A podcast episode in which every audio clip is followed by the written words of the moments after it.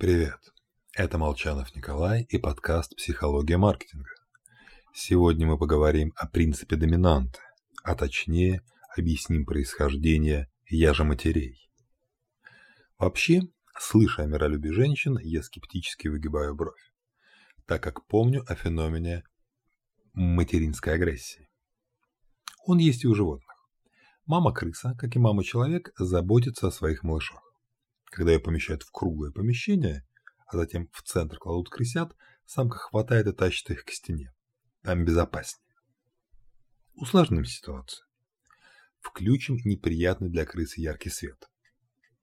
В обычных условиях она бы нервничала, но здесь начинает активнее перетаскивать и вылизывать крысят.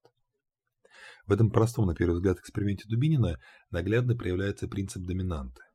Смысл сильная потребность спасти крысят при появлении других потребностей скрыться от света поглощает их энергию.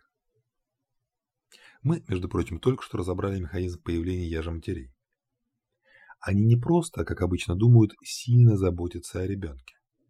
Их материнское поведение впитывает в себя энергию прочих потребностей женщины, в результате чего образуется сверхмощная доминанта, способная порвать кого угодно. Порой принцип доминанты проявляется во внешне парадоксальном поведении.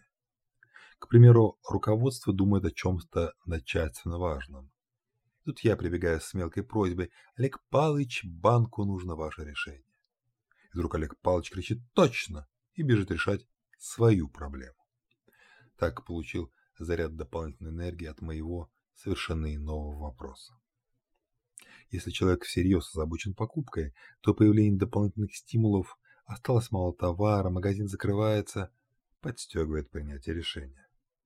Но когда он зашел просто посмотреть, попытки подтолкнуть к покупке усиливают иные потребности, и клиент выходит из магазина. С вами был Николай Молчанов и подкаст «Психология маркетинга».